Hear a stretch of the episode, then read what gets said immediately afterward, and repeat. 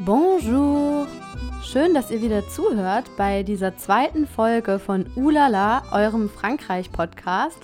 Und bevor es richtig losgeht, nochmal ganz kurz für alle, die mich noch nicht kennen und diesen Podcast noch nicht kennen. Ich möchte hier mit euch meine Erfahrungen teilen, die ich als Auslandsdeutsche in Frankreich mache, aber auch mit euch ins Gespräch kommen und diskutieren, eine Art Plattform schaffen, also auf der wir uns austauschen. Und ich freue mich jetzt schon sehr über die vielen Reaktionen und das Feedback auf die erste Folge und die Gedankenanstöße.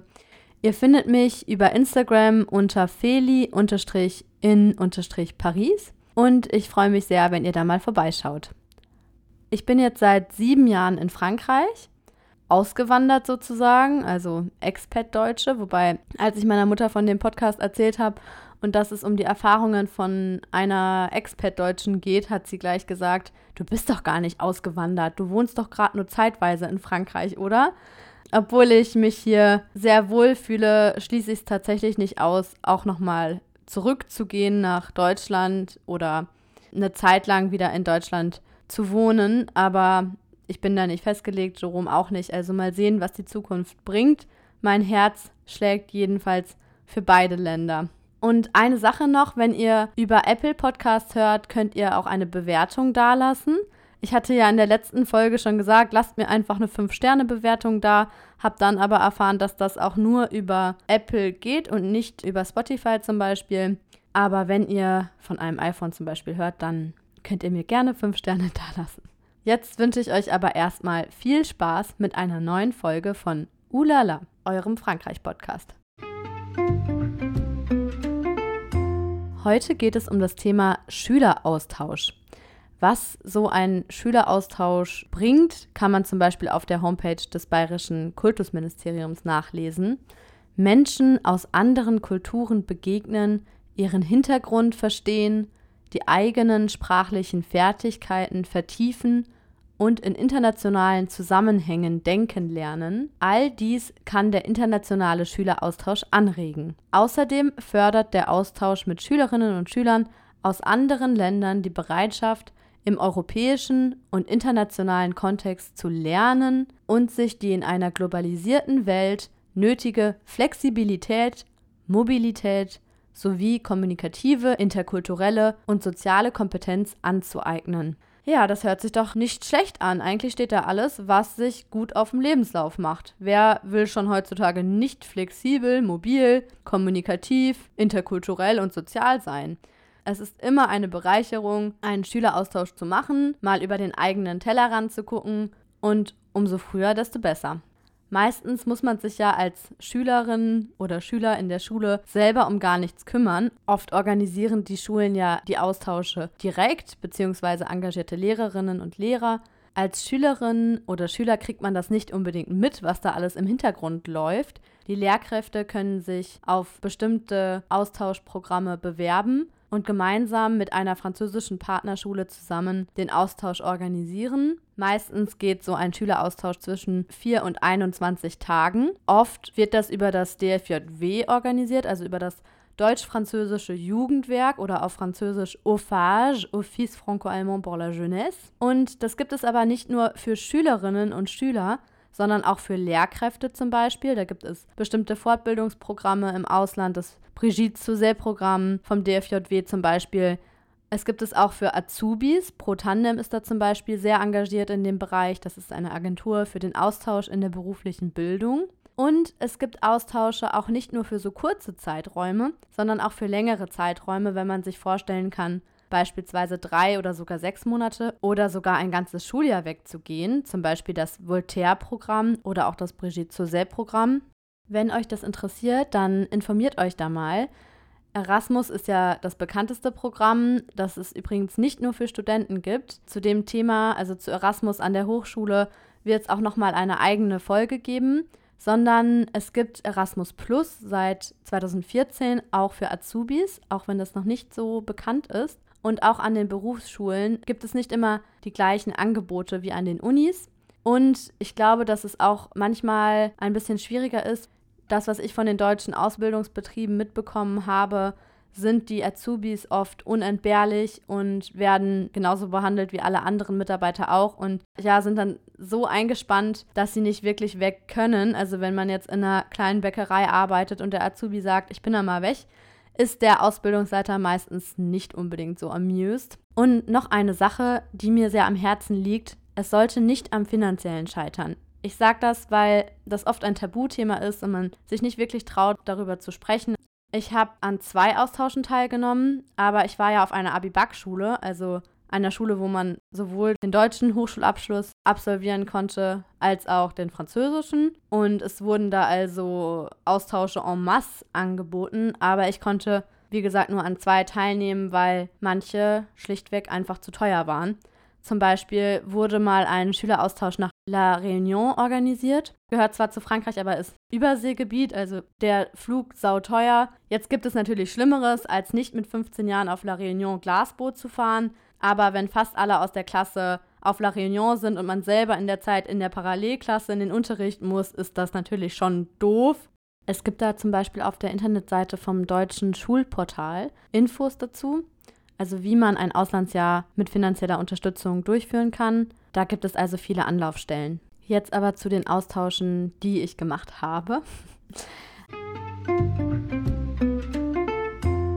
2005 war ich damals in der siebten Klasse im Elsass. Da sind wir, also meine Klasse und ich, gemeinsam hingefahren. Ich war zu dem Zeitpunkt im dritten Französisch-Lernjahr. Ich war auf einer Abi-Back-Schule, also da fängt man dann schon in der fünften Klasse mit Französisch an und Englisch kam da erst als zweite Fremdsprache ab der sechsten Klasse dazu. Oder wir hatten sogar Englisch, fällt mir gerade ein, aber unbenotet, genau sowas. Und Französisch ab der fünften Klasse und viel mehr Wochenstunden, als wenn man eben nicht in diesem Französischzweig gewesen wäre. Also ich hatte fünf Wochenstunden allein im Fach Französisch und dann kamen ja noch andere Fächer auf Französisch dazu. Das ist jetzt schon zehn Jahre her, also dieses Jahr feiern wir Jubiläum. Zehn Jahre Abi. Wahnsinn. Eigentlich soll es ja jetzt hier gar nicht ums Abi-Back gehen, aber das ist eine ganz tolle Sache. Wir waren also gar nicht weit weg, nur fünf Autostunden. Wir sind da mit dem Schulbus hingefahren nach Duttlenheim, heißt der Ort, im Elsass. Erst sind wir Deutschen nach Frankreich gefahren und später kamen dann die Franzosen eine Woche zu uns. Mein Bochumer Gymnasium hat dort ein Partnercollege Lycée in Duttlenheim. Duttlenheim, der Name hört sich ein bisschen deutsch an und ich hatte dann die Hoffnung, dass die Leute da auch Deutsch wenigstens verstehen oder die Region immerhin noch ein bisschen deutsch geprägt ist, aber das war leider nicht der Fall. Also ich war wirklich ins kalte Wasser geschmissen, was die Sprache angeht. Okay, manche Straßennamen stehen da manchmal noch auf Deutsch und Französisch. Und manche Großeltern sprechen auch noch ein paar Brocken Deutsch. Aber ansonsten erinnert eigentlich nichts an die deutsche Vergangenheit im Elsass. Viermal wechselte also in der Region die Nationalität der Elsässer. Mal waren sie deutsch, mal französisch. Da das Elsass sehr grenznah ist, sind natürlich viele deutsche Touristen dort unterwegs. Und das nicht nur zu Zeiten des Weihnachtsmarkts, der ja immer noch Christkindlmarkt heißt, also einen deutschen Namen hat. Meine Schwägerin, die mal in Straßburg studiert hat, ist dann immer rübergefahren mit der U-Bahn nach Kehl, um bei DM einzukaufen, weil DM gibt es ja in Frankreich nicht. Oder auch andere Dinge, die in Deutschland günstiger sind. Also klar, Deutschland ist sehr nah und deswegen auch präsent. Aber grundsätzlich ist man schon voll in Frankreich und für mich war es das erste Mal, dass ich mich wirklich mit Händen und Füßen verständigen musste. Das war, wie gesagt, 2005 und 2006 kam der Film Französisch für Anfänger raus vom Regisseur Christian Ditter, in dem es um das Thema Schüleraustausch geht. Und ich habe diesen Film geliebt. Der Film ist einfach so süß und total witzig. Man merkt, dass es eine deutsch-französische Produktion ist und dass die Macher und die Schauspieler totalen Spaß hatten bei der Produktion. Der Film strahlt einfach so viel Lebensfreude aus und auch die Musik dazu von Wir sind Helden, das ist ja auch eine deutsch-französische Band, ist einfach so cool. Und ja, dieser Film erinnert mich einfach so sehr an diese Zeit, als ich selber 13 war, als dieser Schüleraustausch war oder 14 dann, als der Film rauskam. Und natürlich war ich ein Fan von François Göske. Also ich habe heimlich für ihn geschwärmt. Der ist übrigens ein deutsch-französischer Schauspieler, also der Hauptdarsteller von dem Film. Paula Schramm, die die Valerie spielt, also die im Film eine Deutsch-Französin spielt, in Wirklichkeit aber nur die deutsche Nationalität hat, die fand ich auch total toll. Damit kommen wir jetzt auch schon zum ersten großen Themenblock in dieser Folge, Französisch bzw. Französisch lernen, die französische Sprache, die ja bekanntlich eine sehr schwere Sprache ist. Henrik, der Hauptdarsteller, ist also sehr schlecht in Französisch. Da können sich ja auch viele Schüler, Schülerinnen und Schüler mit identifizieren, weil Französisch lernen oftmals einfach, so schön die Sprache auch ist, keinen Spaß macht. Ich wäre übrigens auch ein paar Mal fast durchgefallen wegen Französisch, wegen den anderen Fächern, die ich dann auf Französisch hatte, Erdkunde und Geschichte. Und wenn meine Französischlehrerin, die mich damals so geschimpft hat, dass ich einfach nicht genug Vokabeln lerne und nicht genug tue für dieses Fach, gewusst hätte, dass ich mal so einen bilingualen Werdegang einschlage, die hätte das bestimmt nicht geglaubt. Also meine Austauschpartnerin konnte kein Deutsch oder kaum und ich, wie gesagt, schlecht Französisch. Und als die Eltern mich dann abgeholt haben von diesem Schulbus, saß ich im Auto hinten wir konnten uns quasi nicht verständigen. Die hat sich auch irgendwie überhaupt nicht angestrengt und super schnell auf Französisch gesprochen. Clementine hieß die oder heißt sie. Clem wurde die immer genannt. Warum nennt man sein Kind so wie eine Frucht? Ist irgendwie ein gängiger Name. Clementine. Okay. Ich habe dann, als wir zu Hause angekommen waren, die Gastgeschenke verteilt und die Mutter wollte sich dann so ein bisschen mit mir unterhalten, hat mir irgendwie Fragen gestellt, aber ich habe höchstens die Hälfte verstanden, wenn überhaupt. Das war alles so ein bisschen schrecklich. Dann gab es da Essen, also warmes Essen abends. Ich war es gewohnt, dass man Abendbrot isst. Und ich fand das Essen auch irgendwie eklig und habe dann abends in meinem Zimmer Süßigkeiten gegessen, die ich noch aus Deutschland mitgebracht hatte. Und war dann total froh, dass wir abends gleich wieder andere aus der Klasse getroffen haben und ich dann eben auch meine deutschen Klassenkameraden wiedergesehen habe und mit denen Deutsch reden konnte.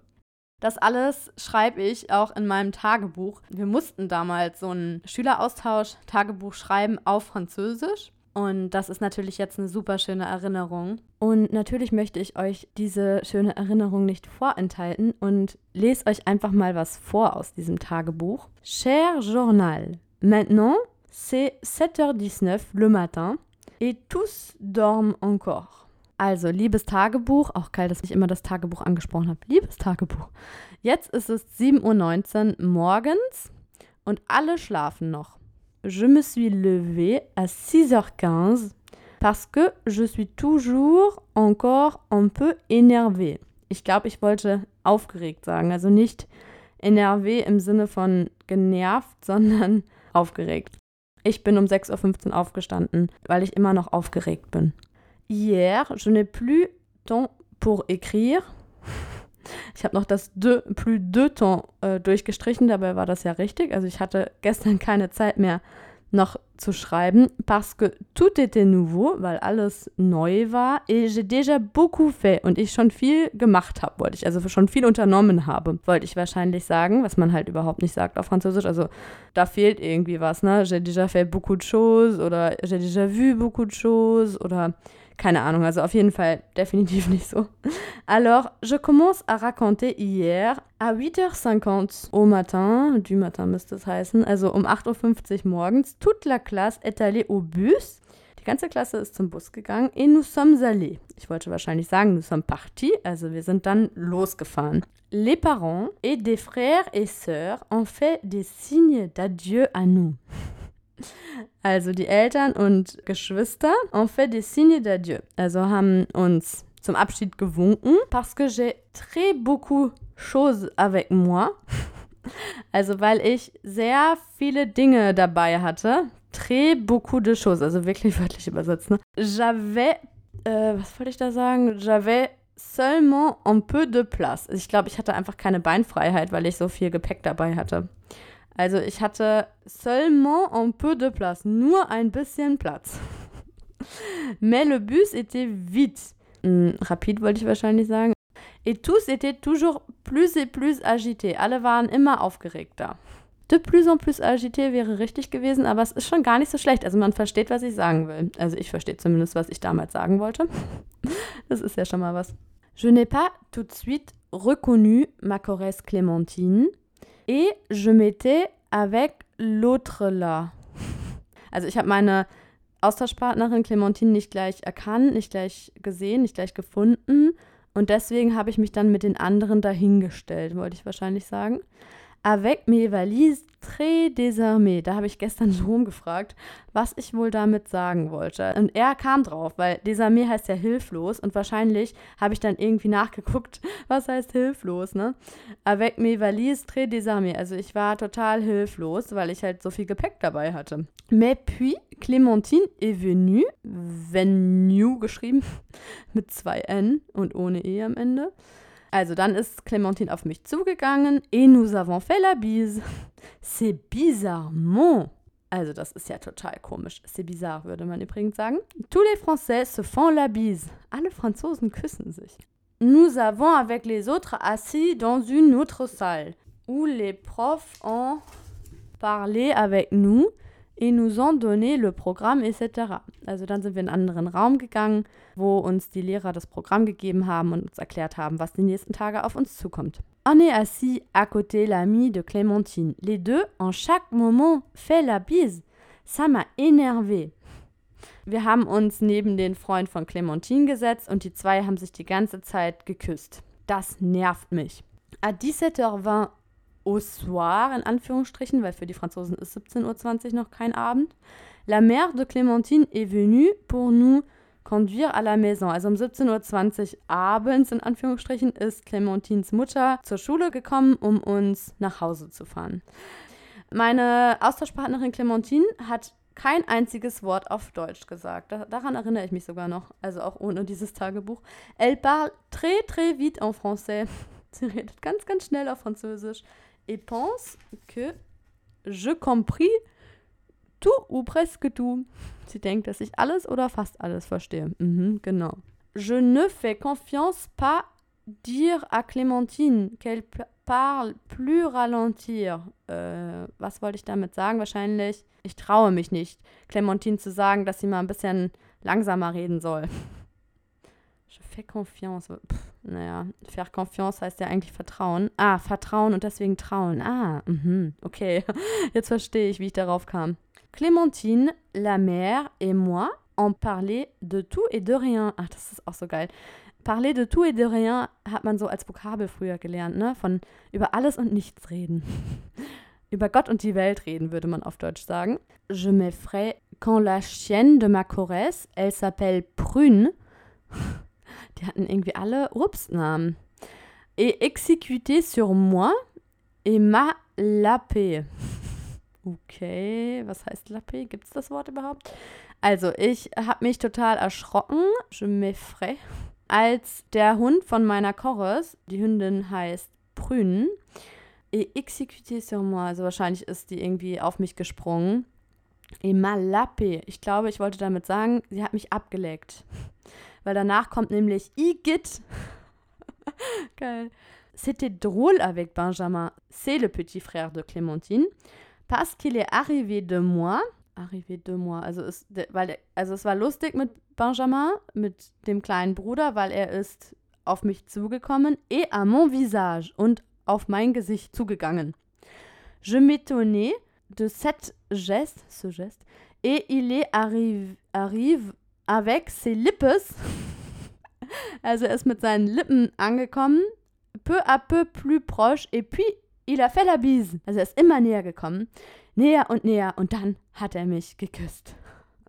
Also, ne, links und rechts. La bise gegeben. Mais tous les gens font la bise. Ça m'énerve aussi.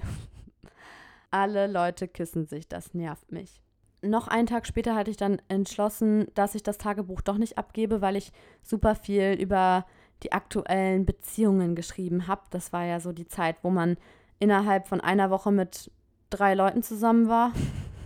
Also es ist sehr viel passiert in dieser einen Woche. Dann schreibe ich noch so ein bisschen was zum Frankreich-Programm, aber ich überspringe jetzt mal und gehe weiter zu dem Tag, wo wir nach Straßburg gefahren sind und dort die Stadt besichtigt haben. Hallo, Clem macht ihre Devoir. Heute war es ganz okay. Es ist nur sau heiß. Da ist es nicht gerade so angenehm, eine Rallye zu machen und zwei Stunden in der Stadt rumzuirren. Also, heute Morgen nach dem Frühstück sind wir losgefahren. Mit dem Schulbus, wie immer. Und dann mit dem Bus nach Straßburg. Da sind wir dann die 365 Stufen oder noch mehr Stufen der Kathedrale hochgelatscht. In Klammern und in Sternchen Schwitz.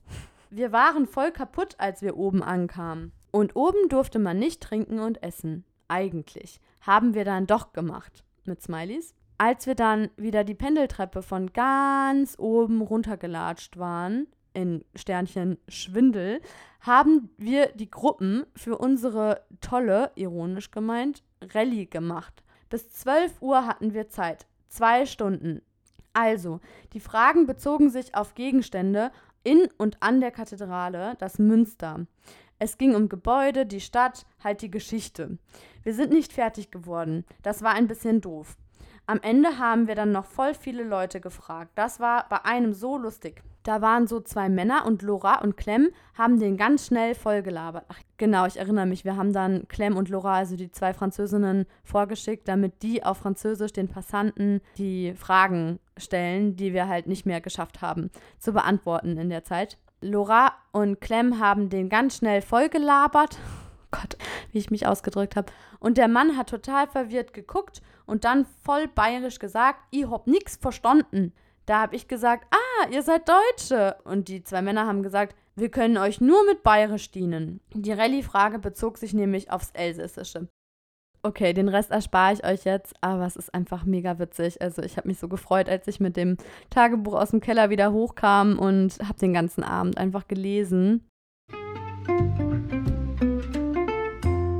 Also für alle, die das jetzt hören und die überlegen, nach der 10. Klasse Französisch abzuwählen oder die an der Uni Französisch lernen und daran verzweifeln oder gerade angefangen haben, gebt nicht auf. Es lohnt sich. Ich weiß, es ist kein Zuckerschlecken. Sprachenlernen ist so, ja, kann man vielleicht vergleichen mit für den Marathon trainieren oder schwanger sein und erst am Ende der Schwangerschaft das Kind bekommen. Es geht halt einfach nicht so schnell. Das ist ein Prozess, so wie vieles im Leben und man lernt dabei wahnsinnig viel, vor allem bei so einem Schüleraustausch. Die Sache ist, man muss sich trauen zu sprechen. Ja, das ist halt so ein bisschen furchtbar, weil man ist ja quasi dazu gezwungen. Man denkt immer, man versteht überhaupt nichts. Aber selbst wenn ich jetzt mein Tagebuch von damals lese, klar, da sind super viele Fehler drin und manchmal verstehe ich wirklich nicht, was ich da sagen wollte. Aber ich denke mir, dafür, dass ich erst zwei Jahre Französisch gelernt habe, ist es eigentlich gar nicht so schlecht. Also man kommt schon zurecht einigermaßen. Man merkt ja auch währenddessen gar nicht so wirklich, was man dabei lernt, weil Sprachenlernen ist ja auch nicht immer so was Aktives, sondern gerade wenn man dann im Land ist, läuft das so nebenbei. Also man versucht irgendwie hauptsächlich einfach zu überleben und durch den Alltag zu kommen. Und meistens merkt man dann erst, wenn man wieder zu Hause ist, dass es einem was gebracht hat, dass man was gelernt hat und dass man vielleicht doch mehr mitgenommen hat, als man in dem Moment dachte, wo man total verzweifelt ist, abends im Bett liegt und sich fragt, worauf habe ich mich hier eigentlich eingelassen? Ich schreibe auch in meinem Tagebuch von damals, dass wir pro Tag zehn neue Vokabeln aufschreiben mussten. Also wir sollten quasi zehn neue Wörter pro Tag lernen. Vielleicht pickt man ab und zu ein Wort auf, was man dann versteht und versucht sich dann den Kontext zu denken. Man sagt ja, dass man, ich glaube, fünfmal so viel versteht, wie man selber sprechen kann oder so. Also auf jeden Fall hat man ja einen viel größeren passiven Wortschatz als einen aktiven. Und ja, ich habe aber auch nicht nur wegen meinen mangelnden Französischkenntnissen, wie es immer so schön auf meinen Zeugnissen formuliert war, also nicht nur deswegen habe ich den Schüleraustausch in schlechter Erinnerung, oder was heißt in schlechter Erinnerung, aber ja, ist natürlich auch ein Alter, ne, gerade so mit 13, da fühlt man sich irgendwie unwohl in seinem Körper. Und meine Chorus hatte dann auch schon einen Freund und ja, aber natürlich heimlich, die Eltern durften das nicht wissen. Und ich musste dann immer mitkommen, wenn die zwei sich getroffen haben. Und meistens haben wir uns dann irgendwo draußen auf dem Spielplatz oder so getroffen. Und die beiden haben dann rumgeknutscht und ich musste irgendwo draußen stehen und warten. Und ja, die war halt einfach irgendwie in einer anderen Lebensphase schon als ich, hat super viel Zeit im Bad verbracht und sich schon geschminkt. Und ich damals, ich war halt einfach noch total das Kind und die kam sich schon so super erwachsen vor. Und ich wollte am liebsten einfach irgendwie was spielen mit ihr. Also ich war eher so ein Spätzünder und konnte einfach noch gar nichts damit anfangen. Und ja, wenn ich jetzt das Tagebuch lese, denke ich aber schon, ich war schon in der Pubertät. Also ich rede ganz schön viel über Jungs und wer gerade in wen ist. Das hat man ja damals so gesagt, wenn man in jemanden verliebt war. Oder in wen bist du, hat man sich immer so gefragt. Ich weiß nicht, ob das nur bei uns so war oder ob ihr das auch kennt. Ja, jedenfalls führte das alles dazu, dass ich mich da einfach nicht so wohl gefühlt habe und eigentlich da beschlossen habe, ich fahre nie wieder nach Frankreich, weil ich auch dachte, alle Französinnen sind so irgendwie so doof und die Franzosen flirten mir zu viel und die waren alle so aufdringlich. In meinem Tagebuch steht, dass ich irgendwann kein Taschengeld mehr hatte und man hatte ja auch keine Eltern in der Nähe, die man mal eben fragen konnte, ob die einem noch mal was geben. Das war ja auch das erste Mal, dass man irgendwie in so einer Situation war. In meinem Tagebuch schreibe ich, wer mir wie viel Geld schuldet. Ich lese mal vor. Debbie schuldet mir 20 Cent, Lotti 2,50 Euro. Ja, das war damals super viel Geld, ne? Was konnte man nicht alles von 2,50 Euro kaufen? Eine Kugel Eis hat 50 Cent damals gekostet. 50 Cent. Und als wäre dieser Austausch nicht schon ohnehin blöd genug gewesen, habe ich dann auch noch auf der Rückfahrt erfahren, dass mein Hamster gestorben ist. Das hat dem Ganzen dann nochmal einen draufgesetzt. Und dann bin ich in der neunten Klasse, 2007 war das, nochmal nach Frankreich auf einen Schüleraustausch gefahren. Das war dann der zweite. Mittlerweile war ich über den Verlust meines Hamsters hinweg und diesmal habe ich mich auch super gut mit meiner Korres, also mit meiner Korrespondent, mit meiner Austauschpartnerin verstanden. Die Franzosen kamen diesmal zuerst zu uns und ich war dann auch ganz froh darüber, weil ich ja in der siebten Klasse meine Chorus nicht so cool fand und mir dachte, wenn ich jetzt die, also wenn ich die jetzige auch doof finde, dann weiß ich wenigstens, worauf ich mich einlasse, bevor ich dann eine Woche bei ihr wohnen muss. Aber meine Ängste waren völlig unbegründet. Wir haben uns sogar so gut verstanden, dass meine französische Lehrerin damals gesagt hat, wenn jemand in Kontakt bleiben wird, dann bestimmt ihr zwei. Also es würde mich nicht wundern, wenn ihr in zehn Jahren noch Kontakt habt. Und genauso ist es. Wir haben letzte Woche telefoniert und ich habe Judith gefragt, ob sie Lust hat, bei dieser Folge mitzumachen. Und wir sind dann in alten Erinnerungen geschwelgt. Das war richtig nett, nochmal mit ihr über alte Zeiten zu plaudern. Wir leben mittlerweile beide in Paris. Also sie hat hier Architektur studiert und arbeitet jetzt in Paris als Architektin. Sie hat dann auch gesagt, dass sie sich noch ganz genau an mein Zimmer erinnert, damals in Bochum. Und dann habe ich gesagt, oh Gott, das habe ich ja gelb gestrichen, irgendwie mit 14, 15. Das sah ja schrecklich aus. Und dann meinte sie, nee, ich fand das total cool. Ich habe danach auch mein Zimmer gelb gestrichen. Daran habe ich mich gar nicht mehr erinnert, aber das schreibt sie auch in der Mail, die sie gleich vorliest. Und ich fand Chalon Champagne so toll. Ich wollte gar nicht irgendwie in eine andere französische Stadt, noch nicht mal nach Paris. Das hat mich null interessiert. Ich war auch noch nie vorher in Paris. Also einmal auf Durchreise, als wir äh, mit der Familie mal in die Bretagne gefahren sind, in den Urlaub. Und da waren wir ganz kurz, haben wir einen Zwischenstopp gemacht in Paris, waren da auf dem Eiffelturm. Aber für mich war Chalon, Champagne, Frankreich. Das ist ja nur eine ganz kleine Stadt, also 45.000 Einwohner. Im Gegensatz zu Paris ist es zumindest eine ganz kleine Stadt. In Paris wohnen ja zwei Millionen Einwohner auf engstem Raum. Also nur im Stadtkern von Paris wohnen zwei Millionen Einwohner. Zehn Millionen hat ja die gesamte Agglomeration, also jeder sechste Franzose wohnt quasi in Paris und Umfeld. Und ja, Paris ist einfach so wahnsinnig dicht. Achtmal so groß wie Berlin von der Fläche. Wahnsinn. Aber ja, Chalon ist einfach so wahnsinnig idyllisch. Ich bin dann auch nochmal nach Chalon gegangen für mein 12. Klasse Praktikum. Da war ich dann nochmal ein paar Wochen am Stück in Chalon und habe im Theater La Comète, hieß das, gearbeitet. Wobei eigentlich habe ich, glaube ich, hauptsächlich Champagner getrunken und die französische Lebensart genossen. Mein Französisch war ja, als ich den Austausch in der 9. Klasse gemacht habe, immer noch sehr schulfranzösisch mäßig. Also ich weiß noch einmal, da saß ich am Tisch und hatte aufgegessen, also hatte keinen Hunger mehr und habe dann zu den Eltern gesagt, je me retire, also ich ziehe mich zurück. So hatte ich das irgendwie, also man hatte halt irgendwie die Vokabel se retirer, sich zurückziehen gelernt. Aber das ist natürlich total altbacken, sagt niemand, sagt man ja auch nicht auf Deutsch eigentlich. Also ich wollte halt einfach aufstehen und sowas sagen wie, ich bin satt, danke. Aber sowas lernt man halt irgendwie nicht in der Schule. Also wirklich so französisch angewandt. Jeroms Oma macht sich immer darüber lustig, dass die deutsche Austauschpartnerin meiner Schwiegermutter mal am Tisch sagte, Je suis plein, als sie fertig gegessen hatte. Sie wollte wahrscheinlich Je suis plein sagen, das wäre zumindest grammatikalisch korrekt gewesen. Aber was sie eigentlich meinte, ist ja sowas wie, ich bin jetzt satt, was man ja im Französischen eher umschreiben würde mit J'ai suffisamment mangé zum Beispiel oder je ne veux plus manger oder je n'ai plus faim, tout simplement. Aber ja, definitiv nicht wörtlich übersetzt, ich bin voll, je suis plein oder äh, plein für Frauen.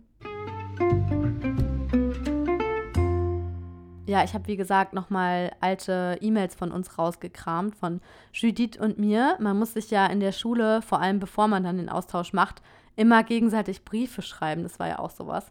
Ja, also es waren keine Briefe mehr, wir haben uns sogar schon Mails geschickt.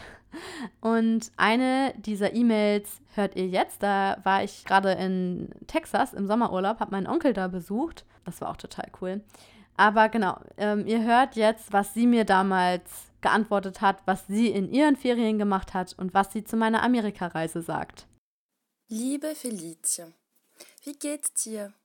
Zuerst, es tut mir leid, dass ich aber nicht früher dich geschrieben habe. Es ist sehr lang und es ist so nett. Ich war sehr zufrieden, wenn ich gelesen hat, du hast so viel in deinen Ferien gemacht. Und du warst in Amerika. Da sind die Amerikaner so dick und verrückt, als wir denken. Du musst unbedingt mir erzählen deine Reise in Amerika.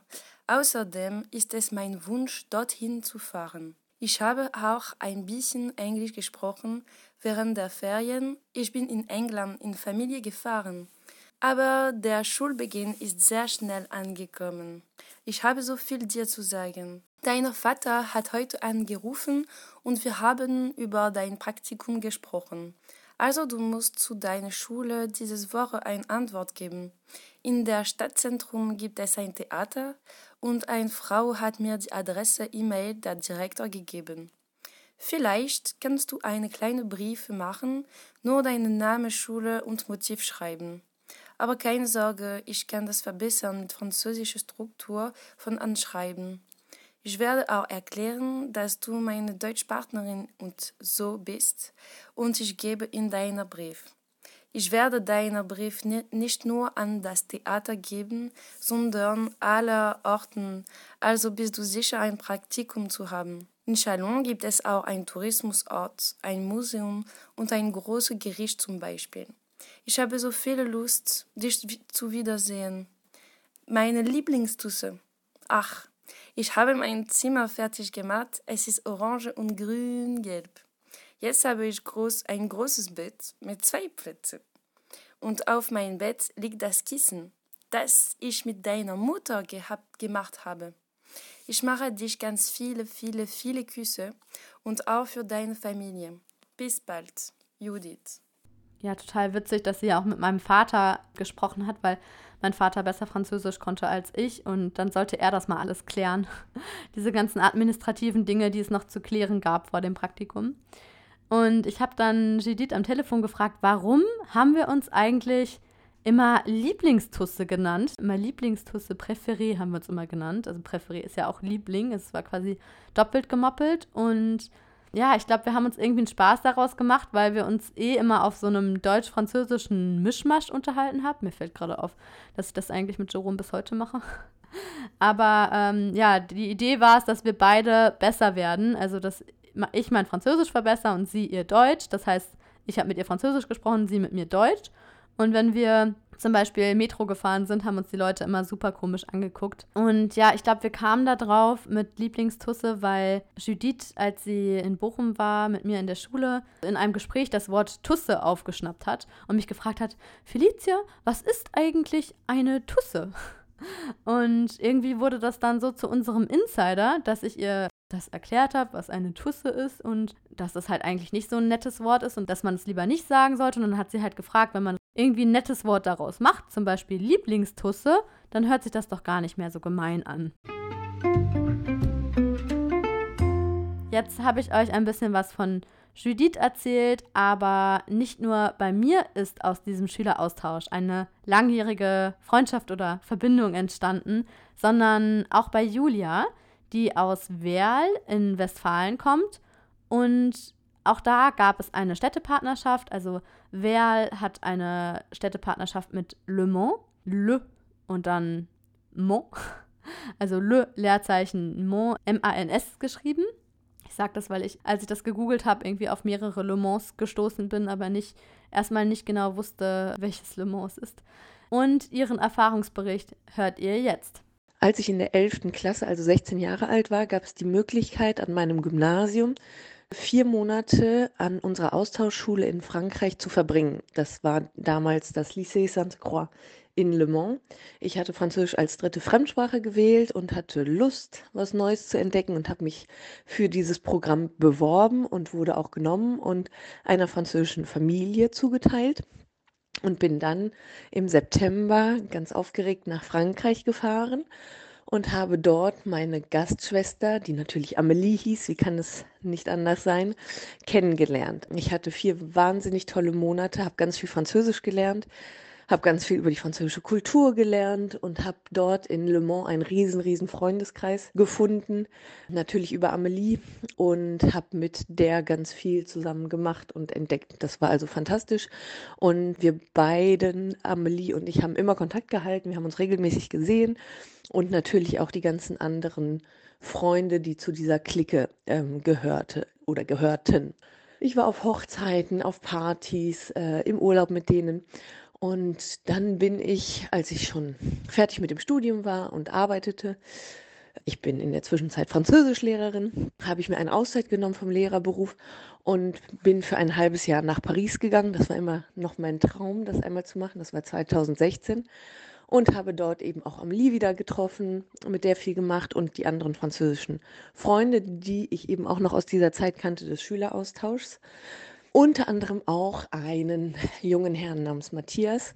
Und den haben wir, oder den habe ich regelmäßig gesehen, aber eigentlich, voilà, nur so. Und wie es natürlich so kommen musste, kurz vor meiner Abreise wieder zurück nach Deutschland, da guckten wir gemeinsam mit Freunden ein Fußballspiel. Da fand die Europameisterschaft statt. Und wir kamen zusammen. Ähm, ja, und erst haben wir uns gesagt, naja gut, das ist nur sozusagen ein Sommermärchen. Ich wohne in Hamburg, er wohnt in Paris. Wir genießen jetzt noch die Zeit, die ich in Paris habe und dann geht ja jeder wieder so seinen Weg. Und als ich dann wieder in Hamburg war, haben wir aber irgendwie doch gemerkt, hm, wir können nicht ohne den anderen sein oder denken zumindest noch viel aneinander. Und so kam es, dass Matthias mich dann irgendwann in Hamburg besucht hat und daraus wurde eine Fernbeziehung, die wir über mehrere Jahre geführt haben. Dann bin ich im Jahr 2018 wieder nach Paris gegangen und bekam im Dezember 2018 dort von Matthias einen Hochzeitsantrag, den ich angenommen habe. Im Jahr 2019 haben wir geheiratet in Paris und sind dann im Herbst 2019 zusammen nach Hamburg gegangen, wo wir immer noch leben und haben äh, letztes Jahr einen Sohn bekommen. Ja, und man sieht also, dass auch äh, aus der Zeit des Schüleraustauschs tatsächlich ganz, ganz schöne Liebesgeschichten und internationale Geschichten entstehen können. Ich fand es einfach so witzig, als Julia sagt, es fand dann die Europameisterschaft statt und dann kamen wir zusammen so, als wäre das einfach automatisch. Man guckt sich halt Fußball an und dann ist er halt drin der Ball. Das ist natürlich der Jackpot, wenn man bei einem Schüleraustausch die Liebe des Lebens kennenlernt. Aber auch ohne das empfehle ich jedem, der die Möglichkeit hat. Und in der 11. Klasse, wie bei Julia, bietet es sich ja auch an, weil das inhaltlich noch keine Abi-Qualifikation ist und man da kein volles Programm hat. Also man kann da gut länger raus aus der Schule. Wobei ich glaube, jetzt durch das verkürzte Abi, also wenn man in zwölf Schuljahren Abi macht, ist das, also kann man vielleicht noch sowas in der zehnten Klasse machen, wenn überhaupt. Aber Julia und ich haben ja beide Abitur in 13 Schuljahren gemacht. Zum Thema, was einem auffällt, wenn man in Frankreich ankommt. Also was anders ist in Frankreich. Das erste, was mir aufgefallen ist, als ich in der siebten Klasse im Duttlenheim-Austausch war, war der Bruder meiner Austauschpartnerin, der jüngere Bruder, der auf mich zukam und mir links und rechts einen Kuss auf die Wange gegeben hat. Also la fameuse Bise. Also es ist tatsächlich irgendwie immer noch so ein Thema, auch wenn wir in Deutschland sind, kann Jerome das gar nicht nachvollziehen, dass man sich in Deutschland zur Begrüßung zumindest so kurz umarmt. Also man umarmt sich je nach Verbindung, je nach Nähe mehr oder weniger fest sozusagen. Aber Jerome sagt dann immer zu mir, c'est trop bizarre, pourquoi ta famille veut me faire des câlins? Warum ähm, will deine Familie mich umarmen?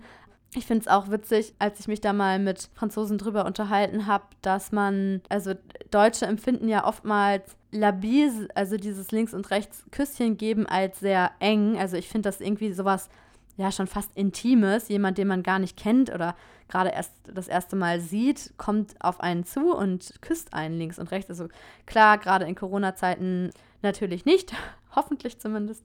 Aber grundsätzlich empfinden wir das ja schon als auffällig, sage ich mal. Und die Franzosen finden es wiederum sehr intim oder eng, dass man sich umarmt. Und Jerome sagt auch immer zu mir, warum findest du denn ähm, Küsschen geben intimer, als sich zu umarmen, denn beim Küsschen geben berührt man höchstens irgendwie die Wangen des anderen, wenn überhaupt. Meistens küsst man ja in, in die Luft eigentlich. Und bei der Umarmung drückt man irgendwie den ganzen Körper aneinander. Aber ja, es ist sehr subjektiv. Ich glaube, es hängt wirklich einfach damit zusammen, dass ich dieses so kurze Umarmen gewohnt bin und das dann komisch fand, dass sich in Frankreich alle erstmal abgeknutscht haben. Und Jerome es gewohnt ist, dass man sich halt einfach unverbindlich links und rechts in Bies macht und das dann in Deutschland komisch fand. Ähm, das nächste, was mir aufgefallen ist, was man natürlich als erstes macht, wenn man im Ausland ankommt, ist ja den Eltern Bescheid sagen und das äh, macht man ja übers Handy. Auch damals gab es schon Handys. Und dabei ist mir aufgefallen, dass die SMS sogar schon damals, das war 2004, wie gesagt, viel günstiger waren als in Deutschland, das steht in meinem Tagebuch, sonst hätte ich es nicht mehr gewusst, haben SMS 10 Cent gekostet, also von Frankreich nach Deutschland. Und von, also allein schon innerhalb von Deutschland hat eine SMS 20 Cent gekostet. Außerdem ist mir natürlich das Essen oder die Essgewohnheiten aufgefallen, hatte ich ja gerade schon erwähnt, mit dem warmen Abendessen.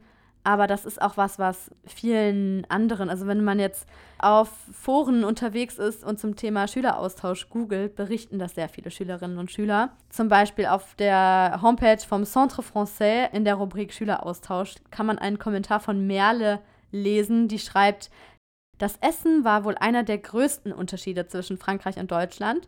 Die Franzosen essen erheblich seltener als die Deutschen, dafür aber sehr viel mehr auf einmal.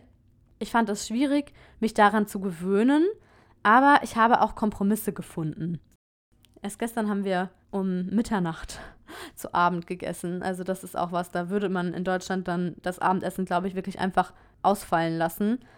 Grundsätzlich isst man ja so ab 8 Uhr abends mindestens. Also meistens, wenn die Restaurants geöffnet sind, was sie ja gerade nicht sind wegen Corona, aber wenn sie geöffnet sind, dann machen sie ja auch erst so ab 20 Uhr auf oder frühestens ab 19 Uhr. Und in Deutschland hat man ja da eigentlich schon zu Abend gegessen. Ich habe dann auch, als ich in Chalon Champagne war, gleich wahnsinnig viel zugenommen. Wir waren ja nur eine Woche, glaube ich, da. Eine Woche oder zwei in der neunten Klasse. Ich glaube, es war sogar nur eine Woche. Und ich habe einfach vier Kilo zugenommen. Die Mutter von Judith hat mir auch einfach so leckere Sachen angeboten, die ich ja gar nicht kannte bis dahin.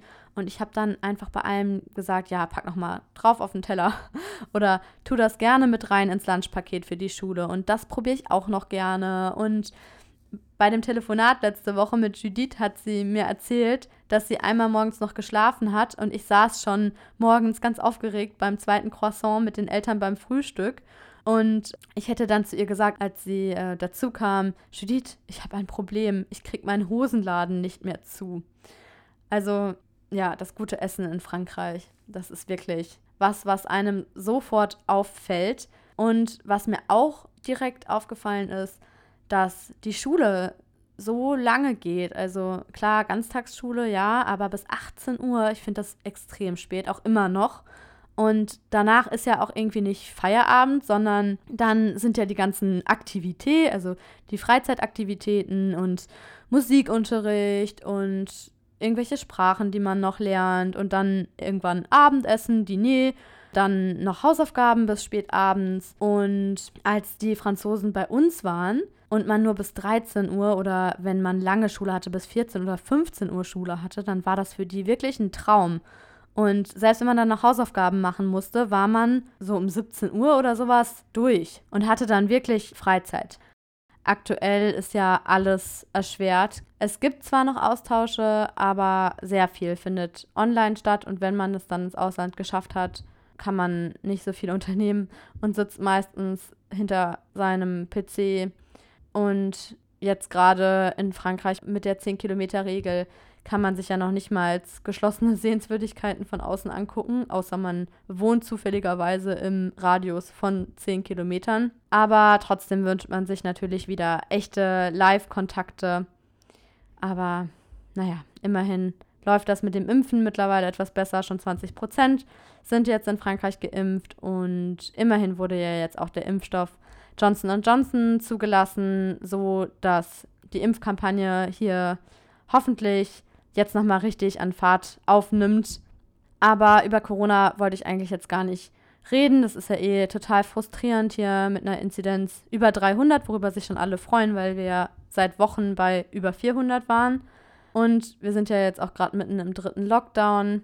Aber um wieder den Bogen zu spannen zu den Schulen, die Schulen hat man ja die ganze Zeit offen gelassen in Frankreich. Also jetzt sind sie gerade ausnahmsweise geschlossen, aber man muss wirklich sagen, dass die Franzosen das in dem Bereich bisher richtig gut hingekriegt haben. Also was die Nicht-Schulschließungen angeht. Also im ersten Lockdown letztes Jahr von März bis Mai wurden die Schulen geschlossen und das hat so Skandale verursacht, dass man auch im zweiten Lockdown die Schulen offen gelassen hat. Ja, und jetzt seit zwei Wochen sind sie, wie gesagt, geschlossen, wobei Ende letzter Woche ging die zweite Woche der Schulferien, Osterferien vorbei. Aber ja, jetzt mal unabhängig von diesem Lockdown und vom allerersten Lockdown waren die Schulen die ganze Zeit geschlossen. Ich hatte mal irgendwo gelesen, dass es kein anderes Land in Europa gibt, wo die Schulen so viel geöffnet blieben. Ob das jetzt gut oder schlecht ist, sei dahingestellt.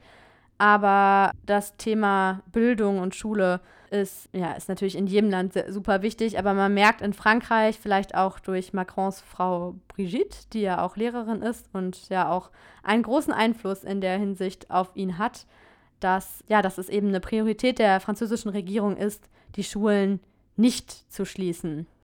In normalen Zeiten, also in Nicht-Corona-Zeiten, finden jährlich etwa 2700 Schüleraustauschprojekte allein über das DFJW statt, also über das Deutsch-Französische Jugendwerk oder OFAGE, Office Franco-Allemand pour la Jeunesse. Es gibt aber, wie gesagt, nicht nur das OFAGE, es gibt auch zum Beispiel das Institut Français, das war bei uns die nächste Anlaufstelle in Essen, also die Nachbarstadt von Bochum. Und das ist schon echt toll, dass Deutschland und Frankreich da so Vorreiter sind und da einfach so viel passiert in dem Bereich. Ich habe mich neulich mal mit einem Spanier unterhalten, der gesagt hat, dass er, äh, der, also der das auch gelobt hat, dass eben Deutschland und Frankreich da so eng zusammenarbeiten. Das DFJW gibt es ja schon seit 1963 und also der war neidisch darauf, dass so viele Jugendbegegnungen zwischen Deutschland und Frankreich stattfinden und nicht zum Beispiel zwischen Frankreich und Spanien, wobei die auch eine sehr gute Zusammenarbeit haben. Und klar gibt es das auch in anderen Ländern, zum Beispiel das Deutsch-Polnische Jugendwerk oder das Koordinierungszentrum Deutsch-Tschechischer Jugendaustausch. Aber man merkt, dass von allen EU-Ländern Deutschland und Frankreich doch die zwei Länder sind, wo am meisten passiert. Diesen Monat feiert ja auch der deutsch-französische Bürgerfonds Jubiläum. Also es gibt den Bürgerfonds jetzt genau ein Jahr. Der wurde ja mit dem Aachener Vertrag 2019 eingeführt, genauer gesagt am deutsch-französischen Jahrestag, der ist ja immer am 22. Januar. Seitdem wurden 300 Projekte gefördert, flächendeckend, also bundesweit in Deutschland, außer in MacPom, in Mecklenburg-Vorpommern. Da gibt es so eine richtig coole Werbung. Tauscht doch mal die Ostsee gegen die Côte d'Azur. Und es ist ja klar, dass es Bundesländer gibt, wo das einfach naheliegender ist, nach Frankreich zu gehen. Also vor allem die grenznahen Bundesländer, also Rheinland-Pfalz, das Saarland, Baden-Württemberg. Und die haben da vielleicht dann auch mehr Ansporn. Und auch die Lehrkräfte müssen ja teilweise jeweils die andere Sprache sogar schon in der Ausbildung lernen oder Ich habe das mal äh, gelesen, dass in Krankenhäusern das Krankenhauspersonal sogar in der Ausbildung schon die jeweils andere Sprache lernen muss, weil wenn man in, im Saarland ins Krankenhaus muss zum Beispiel, dann ist es manchmal näher, nach Frankreich rüber zu fahren, als auf der deutschen Seite ins Krankenhaus zu gehen. Ein Beispiel. Ich war mal, um beim Saarland zu bleiben, auf einer Veranstaltung vom Büro des Saarlandes in Paris und da ging es darum, dass das Saarland zwar grenznah ist, aber die Hürde, ins Ausland zu gehen, für Schülerinnen und Schüler trotzdem da ist, obwohl die geografische Grenze ja manchmal wirklich nur fünf Minuten entfernt ist. Aber die größte Hürde ist oft das von zu Hause weg sein. Also man hat Heimweh, man ist weit weg von den Freunden, von der Familie. Und wir sind einfach so, also wir Menschen sind so Gewohnheitstiere, dass es einfach schwerfällt, sich da aus seiner Komfortzone zu bewegen. Und wenn man dann auch noch nicht die gleiche Sprache spricht wie da, wo man hinfährt, ist es noch schwieriger. Das ist jetzt auch schon die perfekte Überleitung zur Folge über Spracherwerb und Zweisprachigkeit oder sogar Dreisprachigkeit.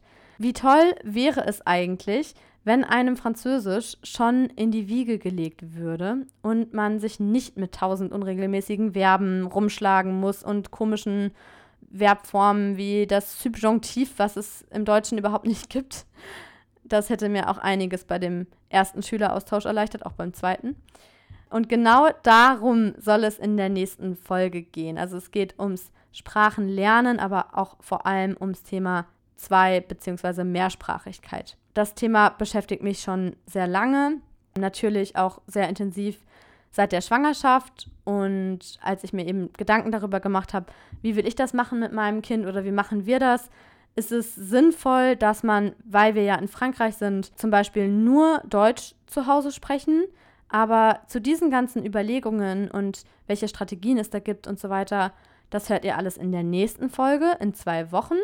Bis dahin träumen wir davon, dass wir uns bald wieder sorgenfrei und unbedenklich in Europa bewegen können und all die tollen Programme, die es gibt, wahrnehmen können. Interrail, Erasmus, Erasmus Plus und Schüleraustausche. Bis dahin bleibt gesund und au revoir.